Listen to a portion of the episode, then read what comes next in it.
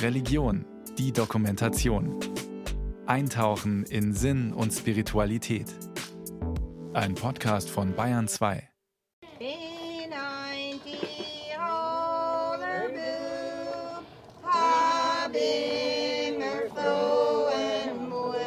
Ein Sommerabend im August. Vor einem großen Küchengebäude sitzen Frauen und Mädchen auf Stühlen, Hockern, manche auf dem Boden. Vor ihnen in Plastikwannen grüne und gelbe Bohnen, die geputzt und weiterverarbeitet werden.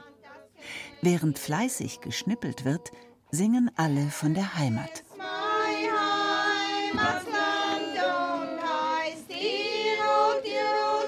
Das Küchengebäude steht im kanadischen Bundesstaat Alberta, nördlich der Rocky Mountains, nicht in den Alpen. Trotzdem ist Tirol so etwas wie Heimat. Die Frauen gehören zur Glaubensgemeinschaft der Hutterer, die vor fast 500 Jahren Tirol verlassen mussten. Die Gemeinschaft der Hutterer geht auf Jakob Hutter zurück, erklärt die Historikerin Astrid von Schlachter, die über die hutterische Bewegung promoviert hat. Also die Hutterer sind eine konfessionelle Gemeinschaft, entstanden im 16. Jahrhundert im Zuge der Reformation, sind also letztendlich auch eine der reformatorischen Bewegungen.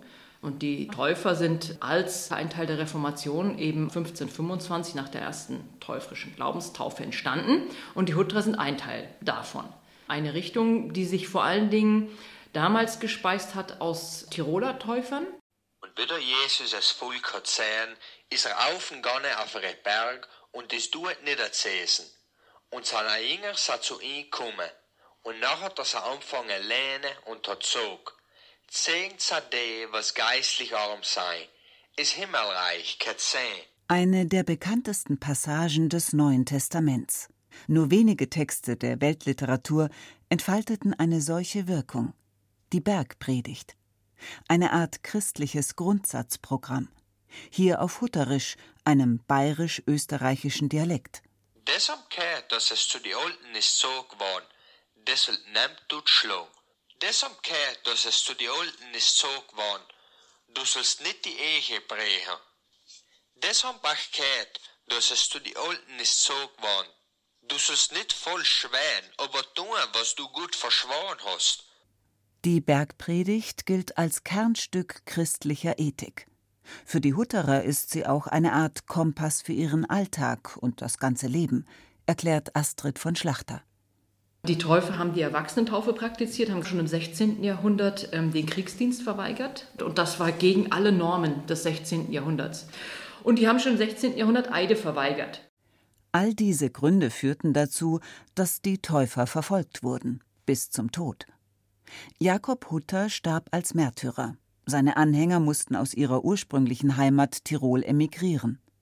Sie flüchteten gen Osten nach Mähren, wo sie ihren Glauben leben und wachsen konnten. Und dann wurde es für die Hutterer eben am Anfang des Dreißigjährigen Krieges wieder kritisch, weil halt die Rekatholisierung der Habsburger in Österreich voll an Fahrt aufgenommen hatte, gerieten eben alle nicht-katholischen Gruppen dann ins Visier der Obrigkeiten. Und da gehörten die Protestanten dazu, eben auch die Hutterer. Und dann haben die sich in Siebenbürgen angesiedelt, so rund um Hermannstadt. Auch dort wurde den Herrschenden die Lebensweise der Hutterer suspekt. Man unterstellte ihnen Missionierung. Wieder mussten die Hutterer fliehen, gelangten über die Walachei in die Ukraine. Als dort Ende des 19. Jahrhunderts der russische Nationalismus erstarkte, die Einführung der Wehrpflicht drohte, entschlossen sich die Nachfahren der Täufer erneut zur Emigration, machten sich auf in die Vereinigten Staaten von Amerika. Doch auch dort stellte sich die Frage nach dem Dienst an der Waffe. Nachdem einige Hutterer wegen Wehrdienstverweigerung ins Gefängnis kamen, zogen die wehrlosen Christen weiter nach Kanada um endlich eine Heimat zu finden, sagt Astrid von Schlachter. Und die Hutter hatten von Anfang an die Idee, dass sie in Gütergemeinschaft leben wollen. Und das ist auch das Spezifikum der Hutterer, im Gegensatz zu anderen teufrischen Gruppen, etwa den Mennoniten. Aber die Hutterer sind die, die in Gütergemeinschaft bis heute noch leben und damals schon gelebt haben. In der Nähe des Peace River leben Mike Gross mit Tochter Rosa und weitere Hutterer Familien. Seine jüngere Tochter Mathilda und Cousine Esther aus der benachbarten Shady Lane Kolonie, die ihn besuchen, haben mich mitgenommen. Mike freut sich. Wir waren in äh, Süddeutschland, Bad Zweibrecken und Trier. Dann haben wir da ein Set genommen, wo Martin Luther stand da. Wir wollten schauen, wo die äh, Reformation hat angefangen. Nachdem der Hausherr von seiner Deutschlandreise erzählt hat, setzen wir uns. Alles, was das will haben, dass die Leute eng tut's das auch zu andra. Das ist das ganze Gesetz und die Propheten. Alles, was ihr von anderen erwartet, das tut auch ihnen. So steht es bei Matthäus 7, Vers 12.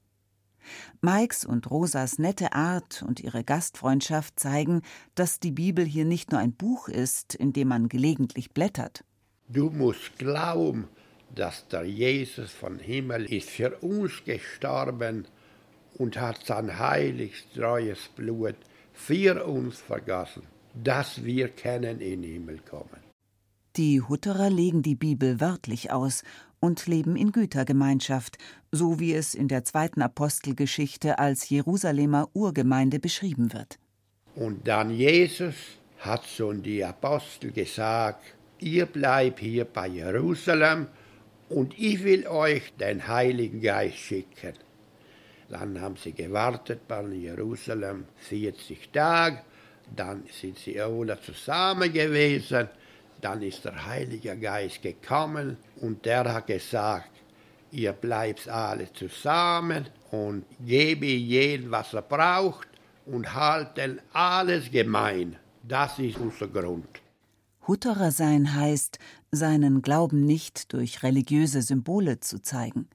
Ein Kruzifix im Bethaus, ein Kreuz um den Hals sucht man vergebens. Als Hutterer lebt man seinen Glauben mit Leib und Seele, auch beim Singen. Und gesungen wird viel.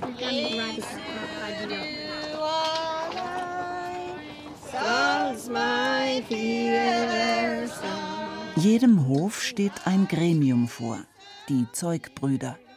Zu ihnen gehören der erste und zweite Prediger, der Haushalter, der Weinzierl, der Deutschlehrer und bis zu zwei weitere Brüder. Sie kümmern sich nicht nur um die Verwaltung der Kolonie, sondern auch um den Zukauf der Produkte, die in der ansonsten selbstversorgenden Kolonie nicht produziert werden. Der Haushalter ist für die wirtschaftliche Verwaltung verantwortlich, der Weinzieher für die Landwirtschaft, erklärt Haushalter Mike. Die Zeugbrüder, das sind die Augen, sagen wir. Die Augen, die führen den ganzen Hof.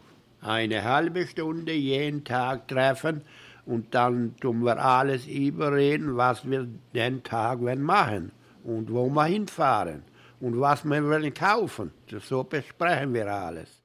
Hutterer kennen keinen Privatbesitz. Und so gibt es in den Kolonien Gemeinschafts-Pkw. Wenn man einen braucht, geht man zur morgendlichen Versammlung der Zeugbrüder. Du kommst da rein und dann sagst du an, ich muss heute nach der Stadt fahren und dann geben wir einen Schlüssel von Kar und eine Karte, dann fahrt sie.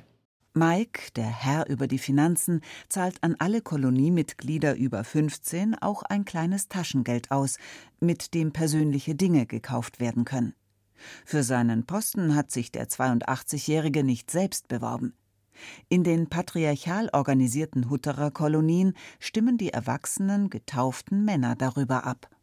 Der Weinsädel und der Haushalter, der bekommt sein Amt. Wir schauen, welcher einer von den Männern der beste Weinsädel gibt, weil er schon äh, viel hat gearbeitet und da tut die meisten stimmen. Ablehnen kann man diese Wahl nicht. Auch das bedeutet Leben in Gütergemeinschaft den eigenen Willen nicht über den der anderen stellen. Wir sind schon gewohnt, das Leben von jung an, dass wir zusammenarbeiten und zusammen müssen leben. Hutterer haben ein traditionelles Geschlechterverständnis. Männer arbeiten in der Landwirtschaft oder üben ein Handwerk aus. Frauen sind für Kochen, Krankenpflege, Gartenarbeit zuständig. Ihnen obliegt aber auch die Herstellung der traditionellen Kleidung der Gemeinschaft. Alle Männer tragen schwarze Hosen mit breiten Hosenträgern, karierte Hemden, schwarze Jacken und Hut. Die Frauen blaue Kleider mit Schürzen und Kopftuch. Zum traditionellen Rollenverständnis der Hutterer Frauen gehört das Muttersein. Das heißt aber nicht, dass jede heiraten muss und Mutter wird, erzählt Rosa, die nicht unglücklich wirkt. Ich habe noch nicht gefunden, wo ich wollte, mein Leben, mit ihm leben, dann, bis ich sterbe. Arbeit gäbe es genug in der Kolonie. Das hänge nicht mit der Ehe und Kindern zusammen. Viele Frauen, wo nicht heiraten, die kriegen andere Jobs, so wie sie sind kleine Schullehrer, wo sie die kleinen Schulkinder lehren. Oder sie gehen eine in der Küche und sind Chef. Ich tue die ganze Financial Arbeit. Der Vater tut der Financial Boss. Natürlich seine ganze Computerarbeit. Und ich helfe überall, wo was zu tun ist. Der wirtschaftliche Erfolg der Hutterer Höfe basiert überwiegend auf moderner Landwirtschaft. Die Betriebe sind ausgestattet mit neuester Technologie, besitzen Hightech-Produktionsanlagen, nutzen computergesteuerte, klimatisierte Erntetechnik. Mike sieht darin keinen Widerspruch zum Leben nach der Bergpredigt. Wenn der Noah das Aufstehen von Toten und das Sehen, wie wir leben, dann wolle schnell hinter wieder in Grub. Aber du kannst auch fromm sein in dieser Zeit, wenn du glaubst, was die Heilige Schrift dich lernen tut. Man muss Konzessionen machen, sagt der 82-Jährige. Da sei zum Beispiel das Handy, das Cellphone. Mike zeigt sein etwas aus der Mode gekommenes Gerät, was aber seinen Zweck erfüllt. Das ist der Downfall für die Hutren und für die ganze Welt. Du kannst alles in der Welt sehen und wenn die jungen Kinder den bekommen und finden was drauf, was nicht gut ist, das macht sich kaputt. Von denen haben wir Angst. Jetzt müssen wir die jungen Kinder lernen, wie der iPhone muss gebraucht werden. Es ist gut und schlecht auf den iPhone. Wie kannst du die Kinder von den Schlechten wegbehalten? Du musst immer, immer reden, Vorbild sein. Wie offen ein Hof technischen Neuerungen gegenübersteht, hängt davon ab, zu welcher hutterischen Gruppe der Hof zählt. Zu den Schmiede, Darius oder Lehrerleut. Einfach erklärt, sind Schmiedeleut die liberalste Gruppe und die Lehrerleut die konservativsten, die Technik wirklich nur fürs Wirtschaften nutzen. Bei den Schmiedeleut gibt es Frauen, die Auto fahren, bei den Lehrerleut eher nicht. Sowohl Pinchers Creek als auch Heinz Creek zählen sich zu den Darius-Leut. Dass Rosa Auto fahren kann, hatte in ihrer alten Heimat ganz praktische Ursachen, erklärt die 59-Jährige. Unser äh, Gemüsegarten ist zwei Kilometer von äh, der Colony. Dann haben wir immer gemusst fahren. Und dann haben die ganzen Mädchen ein Driver's License. Die Frauen sollen zu Hause bleiben, sollen kochen, sollen fahren und nicht herumfahren auf die Wege und im Stadt. Und wer Appointment hat, soll sie in Vater nehmen oder in Bruder und das soll sie führen. Aber wir waren wenig Leute und wir hatten keinen Mann zu führen. Dann haben wir gesagt, dann musst du ein Driver's License nehmen. Und vier Tage selber. Sie haben schon geschimpft, Rosa, du sollst nicht. Die Gemeinde haben kein Leise für die Frauen, du tust deins auch weg. Aber ach, es wird immer gehen. Es wird immer gehen. Darüber macht sich heute keiner mehr Gedanken, sagt Mike, der mit seiner Familie nach Heinz Creek gezogen ist. Die Hutterer haben die Erfahrung gemacht, dass ein Hof bis zu 130 Leuten Arbeit gibt und sie ernährt. Wenn diese Zahl erreicht ist, droht Müßiggang. Es erfolgt das Branching Out, das heißt, die Mutterkolonie erwirbt Land, teilt ihr gesamtes Inventar, lässt das Los entscheiden, wer eine neue Kolonie aufbauen wird. Rosa erzählt, dass sie von Pinchers Creek, einer Kolonie in Manitoba, hierher gekommen sind, dass der neue Hof gerade anfängt, sich wirtschaftlich zu etablieren. Die Hälfte der Leute in Pincher Creek müssen noch aufrasen, die das losziehen. Aber Pincher Creek hat noch nie das losgezogen. Der, wo hat will gehen, ist gegangen und der, wo hat sitzen will bleiben, ist sitzen bleiben.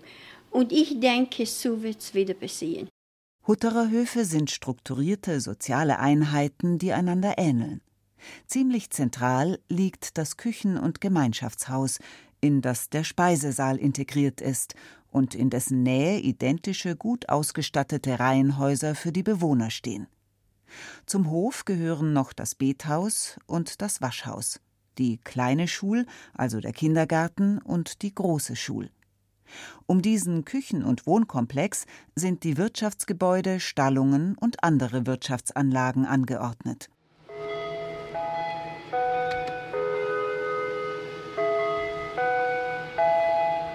Zu jeder Mahlzeit erklingt irgendein Signal. In Shady Lane ist es der Westminster Gong. Dann kommen alle ins Küchengebäude, um gemeinsam zu essen. Die Sitzordnung ist geregelt.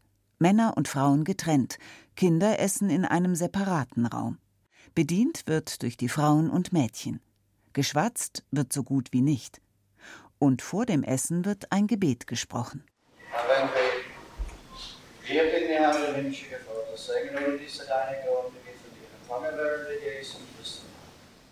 Wenn der Prediger für die Gaben gedankt hat, gehen alle an ihr Tagwerk. Der Tagesablauf ist strukturiert. Jeder weiß, was zu tun ist, auch die Kinder. Herr Gott, himmlische Vater, sing, ole diese deine Gott, hier von dir empfangen werden durch Jesu Christum. Amen. Die kleine Schule beginnt um 7.30 Uhr. Die drei- bis sechsjährigen kommen selbstständig, ohne Begleitung, ganz stolz. Sie kennen es nicht anders. Die Kleinen suchen sich ihren Platz, schleifen Kuscheltierchen hinter sich her. Und auch hier sitzen die Jungen auf der einen Seite, die Mädchen auf der anderen. Bevor es Frühstück gibt, wird ein Gebet gesprochen, auch wenn dazu erst noch Daumen aus dem Mund verschwinden müssen. Die Jungen beginnen, es folgen die Mädchen. Danach gibt es Frühstück, das mit dem Dankgebet endet. Später lernen die kleinen Hutterer. Im Sprechgesang zählen sie Wochentage, Monate mit ihren Besonderheiten, die Namen der Erzengel und der Jünger Jesu sowie Benimmregeln auf. Nicht lügen, Alten helfen und vieles mehr. Im Prinzip die Bergpredigt für Kleine. Bevor es auf den Spielplatz geht, noch schnell ein Lied. Oder hast du keine Zeit für Jesus? Hast du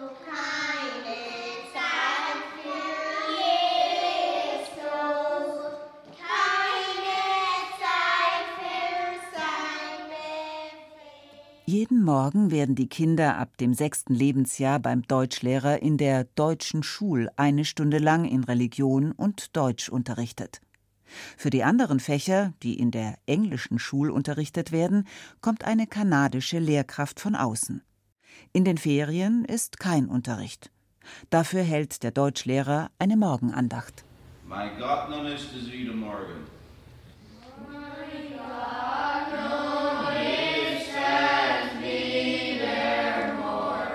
Auch im Bethaus sitzen die Jungen links, die Mädchen rechts. Das Beten des Vaterunser erfolgt geschlechtergetrennt. Vor den Kindern an einem Pult sitzt Jason, der Deutschlehrer. Er hat seine neue Aufgabe erst vor ein paar Monaten übernommen. Zuvor war er Traktorist, Schmied, Mechaniker und Farmer. Fünf Jahre hinter hätte ich das nicht gekannt. Und wenn ich mal eine Schullehrer brauchen tut, die Mehrheit sich ein, dass du der Beste was, das musst du annehmen. Sein Vorgänger David, mittlerweile Buchhalter der Kolonie, erzählt, dass der Deutschlehrer nicht nur für die Sprache und religiöse Erziehung verantwortlich sei. Der Deutschlehrer und seine Frau essen mit den Kindern zusammen im separaten Speiseraum. Und die Stube heißt Essenschul. So die Kinder werden gelernt, Tischmanier, wie wir essen mit Vernunft. So das ist ein Schul und der Schullehrer und die Schulmutter lernt die Kinder Tischmanier, Moral von äh, sechs Jahren alt bis zu 15 Jahre alt. Wenn die Jugendlichen mit 15 Jahren die Schule beenden und einen Arbeitsplatz zugewiesen bekommen, ist eine gute Basis gelegt, so David. Dann wissen der Schweinmensch, Kuhmensch oder Hühnermensch, wie man die Verantwortlichen hier nennt, dass die Jungen pünktlich und arbeitsam sind und die Chefköchin und deren Helferinnen, dass die Mädchen fleißig kochen, backen und nähen lernen. Ein wichtiger Schritt im Leben der Hutterer ist die Taufe, für die man sich als Erwachsener entscheidet. Sie soll bewusst vollzogen werden, als Schritt des Vertrauens in Gott, wie sie sagen. Mit der Taufe verspricht man, nach Gottes Wort zu leben, wird Mitglied der Kirche. Erst dann kann man als Hutterer heiraten, bekommt aber auch Pflichten. Die Männer dürfen übertragene Aufgaben nicht ablehnen. Frauen müssen bei der Heirat auf den Hof des Ehemanns ziehen. Die 21-jährige Lillian hat ein offenes, sympathisches Wesen, das gut zu einer Ärztin passen würde. Sie wächst hier auf, sagt Lillian, und so wünscht sie sich auch irgendwann eine eigene Familie. Hochzeiten innerhalb der Kolonie sind nicht üblich. Um Inzucht zu vermeiden, dürfen Verwandte unterhalb des zweiten Grades nicht heiraten. Das sind die Regeln. Aber wie kann man im eng getakteten Alltag, abgeschottet von der Außenwelt, jemanden kennenlernen? Lillian grinst. Shady Lane liegt zwar hinter den Rocky Mountains, aber nicht hinter dem Mond. Mit dem Gemeinschaftsauto fahren die jungen Leute in die näher gelegenen Kolonien zum Volleyballspielen oder machen gemeinsam Ausflüge fahren zu Familienfeiern oder so. Und damit sind wir gut vernetzt, sagt die 21-Jährige und zieht ihr Handy hervor. In Shady Lane erlaubt man ab 15 Jahren mit Arbeitsbeginn ein Handy. Erst nur zum Telefonieren und Texten. Wenn die jungen Hutterer den Umgang gelernt haben, mehr. Ich bin mit dem Handy mit der Außenwelt verbunden. Ich sehe, was da so abgeht. Ich lege mein Handy weg und ich fühle mich gesegnet. Ich muss nicht besorgt sein über einen Krieg. Ich bin sehr glücklich, dass ich in dieser kleinen Blase leben kann. Ich fühle mich sehr, sehr gesegnet. Lillian kennt auch Hutterer, die das nicht so sehen, die weglaufen, weil sie diesen ganzen Segen nicht mehr aushalten. Ihr Bruder zum Beispiel. Zum Glück kam er wieder, erzählt Lillian. Viele junge Männer verlassen die Kolonie, wollen etwas anderes sehen, kehren nach ein paar Jahren zurück, erzählt David auf der Fahrt in eine benachbarte Kolonie. Und manche laufen vor sich selbst davon. Unser größter Feind ist im Spiegel. Wenn ich mit mir selber Friede habe, wenn ich meine Schwachheiten im Zaum kann behalten, das macht es ganz leid. Man responsible sein uh, für alles, was wir sagen, was wir reden, was wir lernen. Und wenn es nicht geht, so wie man es will, sollen wir uns selber fragen, warum bin ich nicht froh? Warum habe ich keinen Friede? Zu oft suche man die Schuld bei anderen, nicht bei sich selbst, sagt David. Wenn man nicht anerkenne, dass man zuerst bei sich suchen müsse, dann könne man hinlaufen, wohin man wolle. Glücklich werde man nicht. Die Probleme und die, die bösen Gedanken und der best, böse Feind, der hupst eine in, in Suitcase und fährt mit und wenn du dort ankommen tust und du machst es wieder auf, da sind sie da. Und auch die Hutterer stehen vor Aufgaben, die nur sie selbst lösen können. Die Sprache ist wohl die größte Herausforderung dabei. Gerade im Alltag verfallen die Jüngeren schnell ins Englische.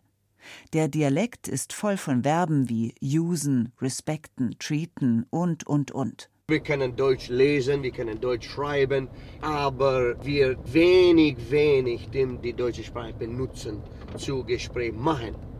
Und das ist der Trubel. Wenn du die deutsche Sprache nicht benutzt zu Deutsch Gespräch machen im Hause, ähm, auf der Arbeit, dann fand man es an verlieren. Ich darf sagen, dass für die meisten ja, Englisch ist die erste Sprache und Deutsch ist die zweite Sprache gekommen. Für jemanden, der in Kanada lebt, ist das nichts Dramatisches. Doch an der deutschen Sprache hängt bei den Hutterern die Religion. Wenn das Deutsch verschwindet, verstehen sie ihre Predigten nicht mehr, die seit Jahrhunderten immer wieder abgeschrieben und gepredigt werden. Die Hutterer müssen also zukünftig entscheiden, was ist Glaube, was ist Kultur. Die Identität hängt mit ihrem Glauben zusammen, mit der Gütergemeinschaft, der Gewaltlosigkeit, der Eidesverweigerung und einer gewissen Absonderung, die man nicht aufgeben darf. Dazu brauche man die deutsche Sprache, ist David überzeugt.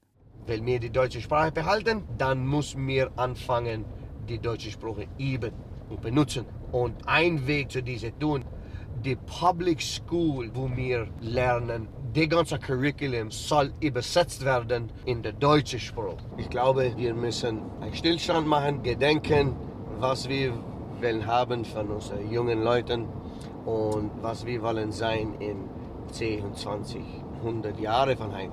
Und dann ein Nachdenken machen, okay, wie werden wir dorthin kommen.